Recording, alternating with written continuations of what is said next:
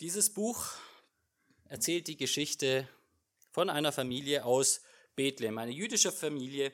Und wir lesen in Vers 1, dass eben gerade zu dieser Richterzeit, wo es ja eh schon drunter und drüber ging, noch dazu kam, dass eine Hungersnot im Land war.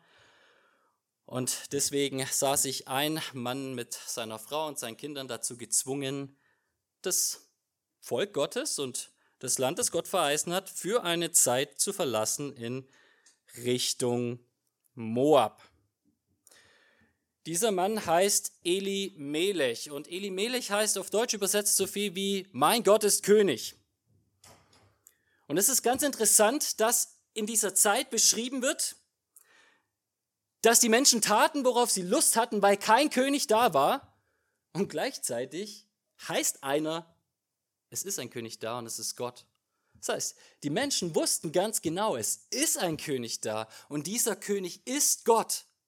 Und wann immer auf Erden bei uns wirklich auch noch ein menschlicher König kommt, dann als Gesandter und Stellvertreter Gottes, der das Recht Gottes ausführen soll. Also den Menschen war klar, technisch gesehen haben sie einen König, auch wenn sie keinen König in Jerusalem auf einem Thron sitzen haben. Und nichtsdestotrotz heißt es, dass dieser Mann, der diesen so bezeichnenden Namen hat, keinen anderen Weg sah, als mit seiner Familie nach Moab zu ziehen, ins Nachbarland. Und wir können jetzt sagen, naja gut, äh, wenn halt Hungersnot ist, was willst du machen? Klingt menschlich gesehen ja alles gar nicht so problematisch, bis auf das kleine Detail, dass Moab so in etwa die Erzfeinde Israels waren. So schlimm, so verstritten, so von Gott verflucht, dass wir in 5. Mose 23 Folgendes lesen. Da spricht Gott, sie, die Moabiter, sind für immer von der Gemeinde Gottes ausgeschlossen.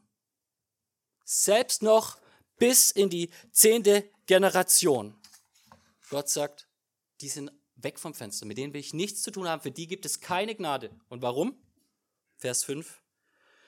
Denn Israel, als ihr da durch die Wüste getingelt seid, ihr mein Volk, da haben sie sich geweigert, euch mit Brot und Wasser zu versorgen, euch durchziehen zu lassen, als ihr aus Ägypten kamt. Und noch schlimmer, sie haben einen Propheten Gottes missbraucht und versucht, durch ihn euch zu verfluchen, durch Biliam. Vielleicht kennt der ein oder andere von euch die Geschichte.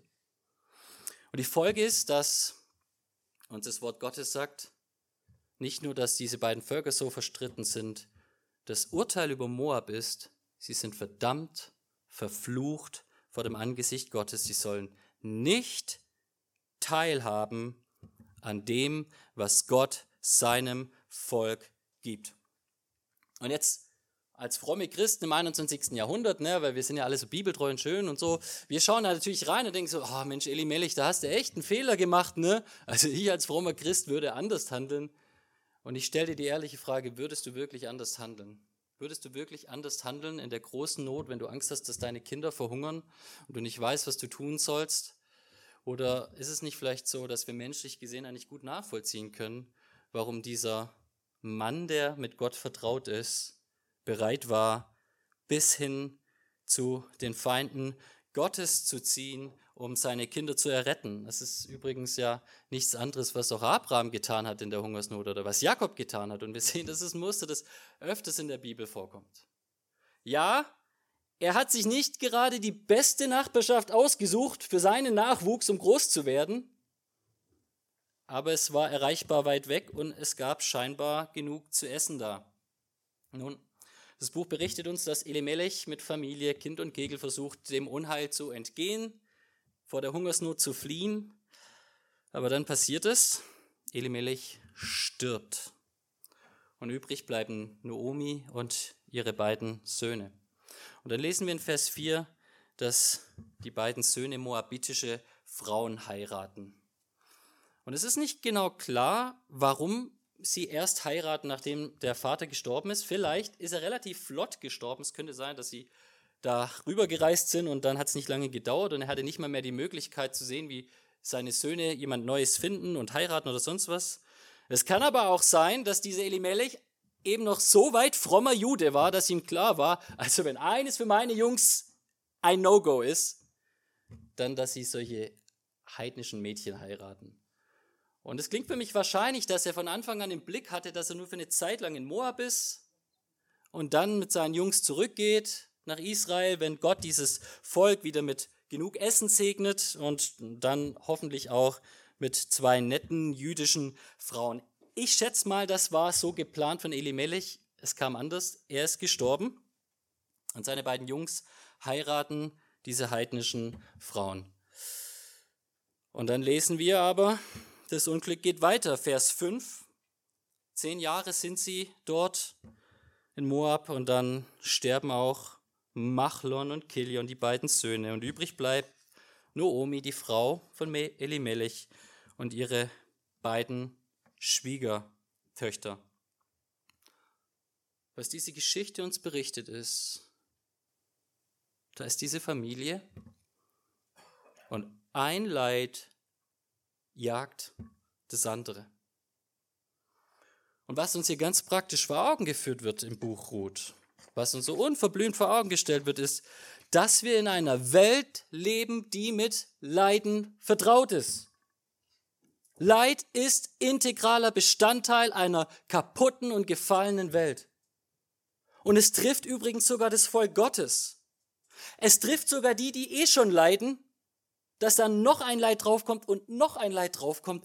Und, und das ist die Welt, in der wir leben.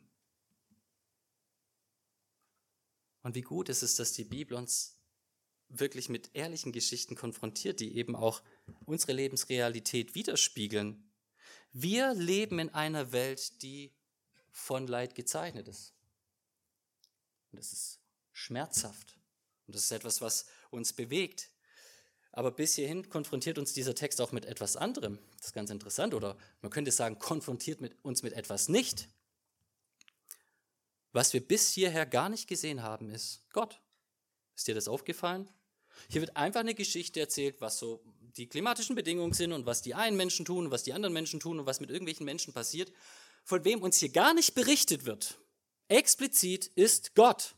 Es wird einfach nur von Menschen erzählt, die hier auf dieser Erde mit Problemen konfrontiert sind.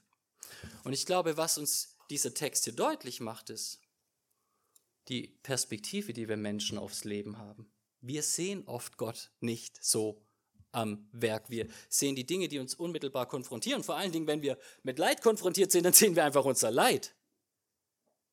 Das heißt nicht, dass Gott nicht da ist, aber für uns Menschen scheint es oft so, als ob er nicht da wäre.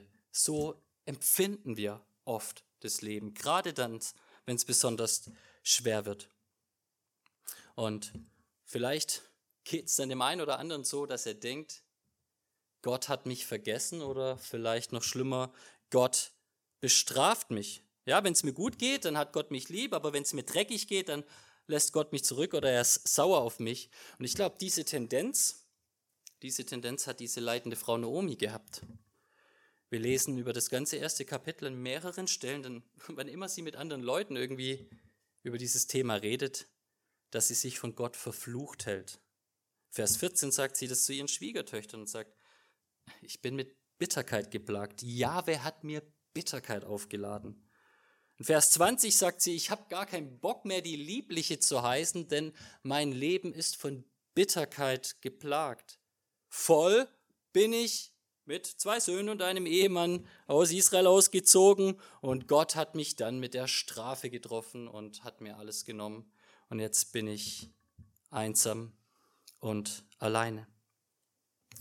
Dieser erste Teil, was uns hier aufgemalt, aufgezeigt wird, ist das Leben in dieser Welt, dieses leiderfüllte Leben. Und dieses Leben, wo wir oft denken, das macht alles gar keinen Sinn oder da kann doch nichts Gutes mehr draus kommen. Wie kann aus all diesem Elend noch irgendetwas Gutes kommen? Wie könnte Gott noch irgendetwas Gutes machen?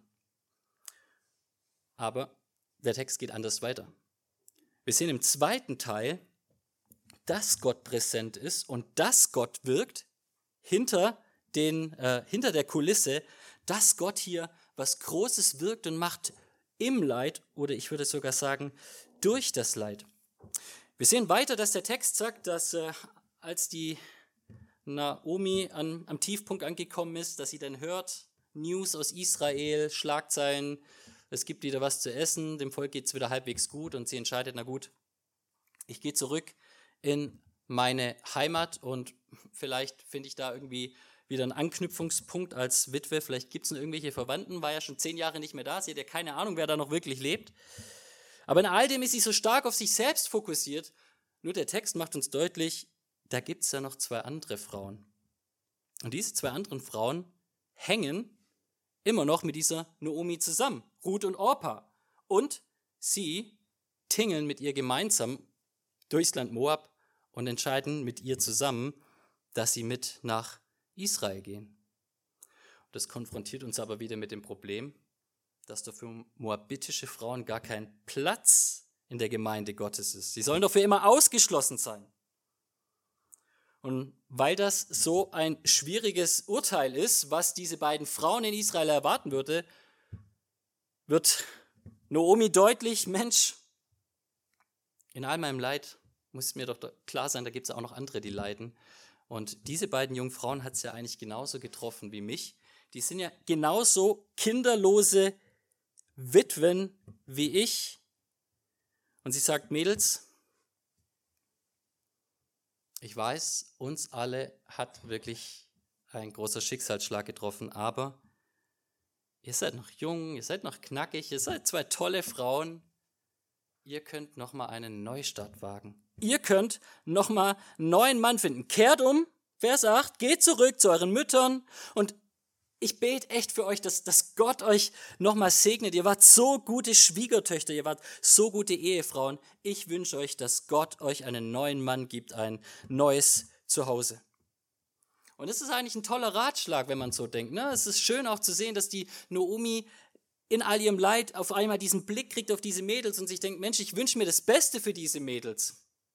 Das Problem ist nur, wir reden hier von einer heidnischen Nation, wo alles gottlos ist und wo diese Frauen alles finden werden. Und wahrscheinlich ganz viele Männer, nur keine Männer, die eben Jahwe, dem einzig wahren Gott und König, folgen. Aber genauso gut wie es ihr Mann gemeint hat, als er ins Land Moab zog, meint sie es gut, als sie den Frauen sagt, bleibt hier in Moab und kommt nicht mit nach Israel. Und dann antworten die beiden Mädels und sagen, nein, wir ziehen mit dir und dein Volk ist unser Volk und wir bleiben bei dir. Und es ist wichtig, dass wir das verstehen. Beide Frauen sagen, wir, wir bleiben bei dir. Aber dann setzt Naomi noch mal einen drauf und sagt, Mädels, ihr werdet da nicht heiraten können. Na, ihr meint jetzt vielleicht, okay, ob ihr jetzt hier einen Neustart macht oder da, ist egal das funktioniert nicht so ganz in Israel. Und dann kommt Naomi mit dieser komischen Story, die für uns als moderne westliche Menschen irgendwie überhaupt keinen Sinn ergibt und ein bisschen verrückt ist. Sie fängt dann an, irgendwie diese Geschichte zu erzählen, Mädels. Also ist jetzt nicht so, dass ich noch mal einen Mann hätte und wie, wisst ihr, wie lange das dauert, bis ich noch mal schwanger werde, um, um, neue potenzielle Ehemänner für euch zu gebären. Und selbst, also wenn das alles klappen würde, ihr müsstet ja Jahre warten. Wir denken voll die verrückte Geschichte. Wie kommt die Alte darauf, dass das die Option für die Mädels ist? Die kommt darauf, weil sie weiß, dass eine moabitische Frau nicht einfach so einen jüdischen Mann in Israel kriegt. Dass ihre beiden Söhne dort in Moab Moabiterinnen geheiratet haben. Okay, sowas passiert aber in Israel. Und nicht nur zwei moabitische Frauen in Israel, wo diese Männer viel lieber irgendeine jüdische Frau heiraten, dann hat auch noch eine Witwe da dazu. Es ist nicht nur eh schon ausgeschlossen, dass da überhaupt einer ist, der euch in Betracht ziehen würde. Es gibt noch darüber hinaus so ein Prinzip der sogenannten Schwagerehe bei uns im Volk. Wir müssen verstehen, damals, wenn eine Frau ehelos war oder keine Kinder hatte, dann war das nicht einfach nur so, dass sie halt alleine war und das ist echt bedauernswert oder so, sondern das hat geheißen, sie hat überhaupt gar keine soziale Absicherung oder irgendetwas gehabt. Damals gab es nicht so ein, ich weiß nicht, was, was haben wir, Bürgergeld oder eine Sozialwohnung oder sonst was. Wenn du als Frau damals keine Familie hattest, dann hattest du entweder die Option, Bettlerin zu werden oder Hure. Du hattest kein Sozialnetz, keine Absicherung. Die Menschen damals waren generell von der Familie abhängig, aber ganz besonders die Frauen.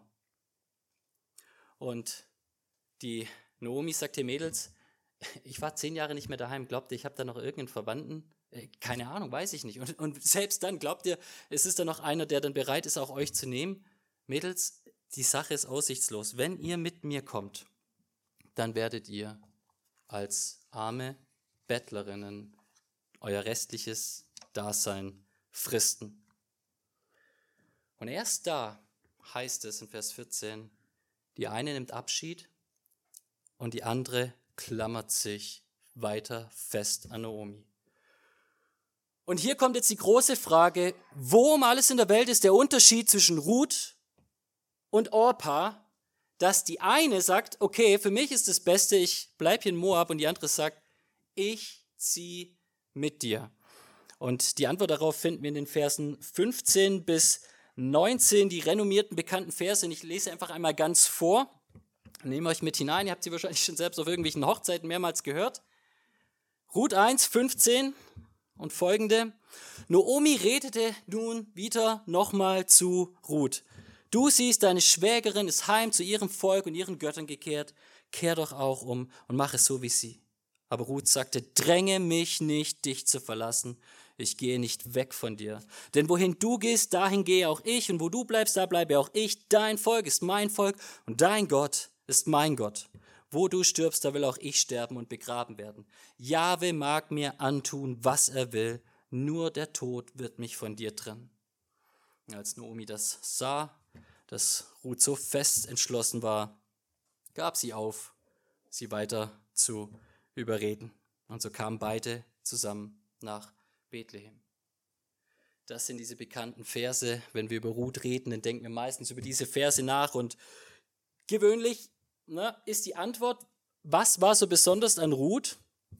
dass sie halt eine tolle Frau war. Ne, wir lesen hier diese Verse, die ist so treu und, und, und, und richtig äh, toll, diese Ruth, und hängt an, an dieser alten Frau. Und wir denken, wow, das herausragende Charakteristikum, die, äh, die herausragende Eigenschaft von Ruth ist, dass sie halt eine tolle Frau war. Tatsächlich glaube ich aber, dass der Text uns etwas ganz anderes mitteilt. Denn wir erinnern uns in Vers 8, als noch beide da waren, da sagt die Naomi, Ihr wart beide traumhafte Schwiegertöchter. Ihr habt beide eure Männer super versorgt und ich war stolz auf euch. Beide als meine Schwiegertöchter. Und, und es wird deutlich, was die Ruth so ausgezeichnet hat, war nicht unbedingt, dass sie eine tollere oder bessere Frau war als die Naomi. Als nächstes könntest du sagen, na gut, vielleicht hatte die, die Ruth mehr so, so einen Israel-Hang, ne? Dachte sich, ja, das Volk Gottes cool und so. Wir lesen aber von beiden, als Naomi ins Jahr eindringt, dass sie sagen beide, nein, wir wollen zu deinem Volk gehen, mit dir dorthin. Und dann stellen wir fest, okay, dieses ganze Israel-Thema ist irgendwie auch nicht das Ausschlaggebende. Was um alles in der Welt hat die eine dazu getrieben, zu bleiben und die andere zu gehen? Und dann schauen wir weiter. Erst als es diese Verheißung gibt in Israel, gibt es keinen Mann für euch. Und jetzt könnte man sagen, na gut, der große Unterschied ist, dass die Orpa halt unbedingt heiraten wollte und die Ruth halt auch irgendwie als Single klarkommt. Die Realität ist, wenn wir die Geschichte beide, weiterlesen, dass beide heiraten und heiraten wollen. Der Unterschied zwischen beiden Frauen wird hieran deutlich. Als Naomi sagt, Orpa ist zurückgekehrt, schau mal, wie sie beschrieben wird. Du siehst, deine Schwägerin ist heim zu ihrem Volk und zu ihren Göttern gekehrt. Und dann, wie antwortet Ruth? Ich gehe nicht, denn dein Volk ist mein Volk und dein Gott ist mein Gott. Was uns diese Geschichte hier erzählt ist, dass da diese heidnische Frau ist. Und diese heidnische Frau lernt einen gläubigen Mann kennen und das Wunder passiert, sie bekehrt sich zu Gott. Durch diese Begegnung mit der Familie von Elimelech lernt ein Mädchen, das so gottlos verloren war in Moab, Gott kennen. Und sie lernt Gott als etwas so Herrliches kennen, als etwas so Großartiges kennen, dass sie sagt, so sehr ich mir es auch wünsche, noch eine Familie zu kriegen und all die schönen Dinge auf dieser Welt zu erleben, lieber verzichte ich darauf, wenn ich Gott gewinnen kann, als alle Welt zu gewinnen und diesen Gott zu verlieren. Es erinnert mich ein bisschen an die Geschichte von Mose und da ist es andersrum erzählt. Bei Mose ist es so, in 2. Mose 33, da, da, lesen wir, dass Gott sagt, er hat keinen Bock mehr auf Israel, die gehen ihm einfach so auf den Zeiger, weil die immer störrisch sind und sonst was. Und Gott sagt, alles klar, Mose, wir machen das jetzt so. Ihr kommt in das Land voll Milch und Honig und ihr kriegt all diese Güter, aber ich habe gar keinen Bock mehr, euch selbst dahin zu führen. Ich gehe, Mose, ich schicke euch noch irgendeinen Engel, der das macht und so, damit es wirklich alles in trockenen Tüchern ist, aber ich bin weg. Ich habe keinen Bock mehr auf euch. Und wisst ihr, wie Mose antwortet? Mose sagt, Gott, was bringt uns das alles? Milch und Honig und all dieser Überfluss, wenn du nicht mit uns gehst. 2. Mose 33, 15. Mose entgegnete zu Gott, wenn du nicht mitgehst, Gott, dann bring uns lieber nicht von hier weg. Und was uns hier diese Geschichte im Kern also deutlich macht, ist, ist das, was eigentlich die Geschichte der ganzen Bibel ist. Dass sie uns deutlich macht, das Größte und das Herrlichste und das Schönste, was uns Gott zu bieten hat, ist Gott. Und was das Problem dieser Welt ist, ist, dass die Menschen alles Mögliche an die Stelle von Gott gesetzt haben. Und das lieber als ihren Gott ehren, anbeten, lieben, wertschätzen und ersehnen. Aber hier ist ein Mensch. Und du denkst, was soll diese Leitgeschichte? Und du siehst, irgendwie gebraucht Gott diese Leitgeschichte, damit eine Familie, die Gott kennt, von da hinkommt zu dieser Frau, die Gott noch nicht kennt, aber die Gott schon ganz klar als, seine, als sein Kind sieht und weiß, oh Mädchen, du gehörst zu mir, ich liebe dich und ich werde dich heimholen zu mir. Und du siehst, wie dieses Mädchen Gott kennenlernt und sagt, ja Gott, und mehr will ich gar nicht als dich. Und wenn ich dich habe, dann ist es besser als alles andere, was mir diese Welt bieten kann. Das ist wie Paulus in Philippa 3 sagt. Egal, was mir vorher Gewinn war, jetzt erachte ich es für Verlust. Ja, alles ist Verlust im Vergleich zu der unübertrefflichen Größe der Erkenntnis der Herrlichkeit Christi. Wenn wir die göttliche Perspektive sehen, dann sehen wir, wie hier Gott ein scheinbar verlorenes Mädchen, hoffnungslos verlorenes Mädchen, zu seiner Tochter macht. Aber das ist nicht alles. Ich möchte schließen mit dem ganzen Punkt, äh, dass äh, diese Tochter ja am Ende dieses Buches Mutter wird und in einen Stammbaum hinein verzeichnet wird. Dieses Buch endet mit dem Stammbaum Davids, des Königs. Eingangs wird gesagt, es war die Zeit, als noch kein König da war, und am Schluss wird uns gesagt, aus dieser moabitischen Frau kommt der große König. Und was hier gemacht wird, was Gott eigentlich macht, ist nicht nur, dass er das Geschick von einzelnen Menschen lenkt und hinter dem Leid manchmal größere Pläne hat und Schach spielt, wie vielleicht, na, ich, ich bin voll erbärmlich in Schach, aber Gott spielt Schach wie Magnus Carlsen, dass er so 100 Schritte voraus irgendwie einen Plan hat, wie, wie in all diesem Leid diese Frau in sein Volk kommt. Gott hat noch viel größere Pläne. Er hat globale Pläne.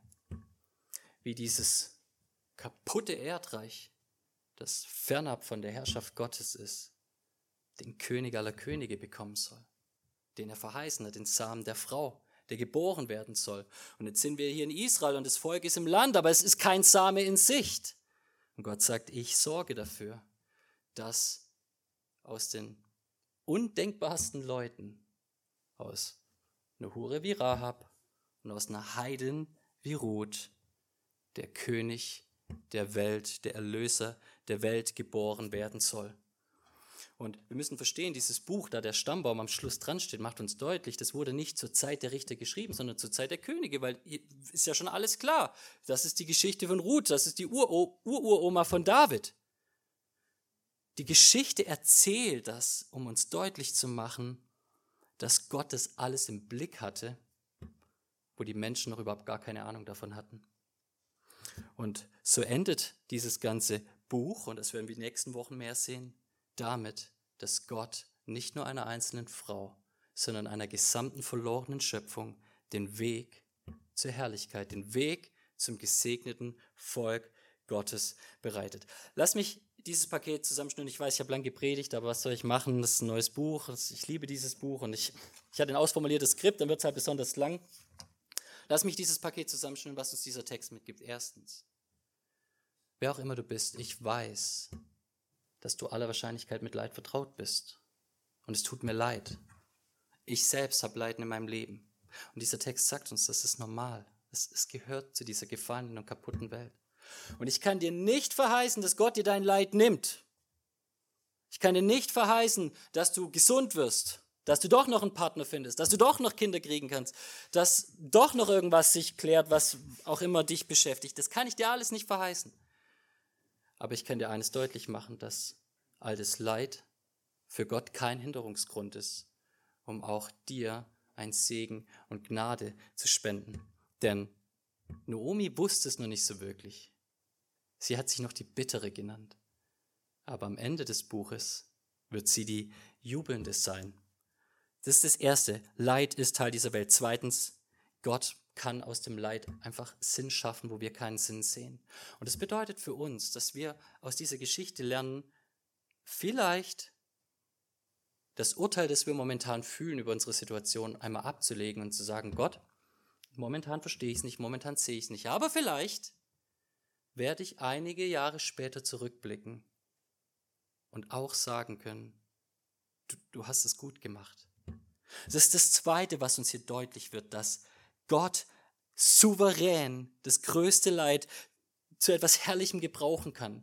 Dinge, die du nicht verstehst. Vielleicht ist es dein Leid, was andere Menschen dazu führt, Gott kennenzulernen. Und keine Ahnung, was Gott sonst noch mit deinem Leid vorhat. Aber Gott kann etwas Wundervolles daraus machen. Und wenn es nur ist, dass er deinen Charakter so prägt und verändert, dass du immer mehr seine Herrlichkeit widerspiegelst. Das ist das Zweite, was wir sehen. Und das Dritte, was wir sehen, ist, egal wie viel Zerstörung wir Menschen bringen auf dieser Erde oder auch durchleben müssen, Gott hat den Masterplan der Erlösung geplant vor Grundlegung der Welt, bevor die Welt kaputt gegangen ist. Und er hat seinen Sohn in Raum und Zeit gesandt, um diese Welt zu erlösen. Und er hat alles vorbereitet dazu. Er hat alles gemacht, dass Christus in die Welt kommt, dass Christus geboren wird. Und dann hat er alles gemacht, dass dieser Christus am Kreuz ein für alle Mal das Leid dieser Welt auf sich nimmt und zahlt und stirbt und dann aufersteht. Und nun ewig lebt damit alle, die an ihn glauben, Erlösung finden dürfen in seiner Gegenwart. Ihr Lieben, dieses Buch, tausende Jahre her, ist so aktuell. Und ich hoffe und ich wünsche, dass auch du sehen darfst, dass Gott, der allmächtige Souveräne, Gnade wirken kann, auch gerade dann, wenn du meinst, dass er dich verlassen hat, weil er gut und gnädig und souverän ist. Amen.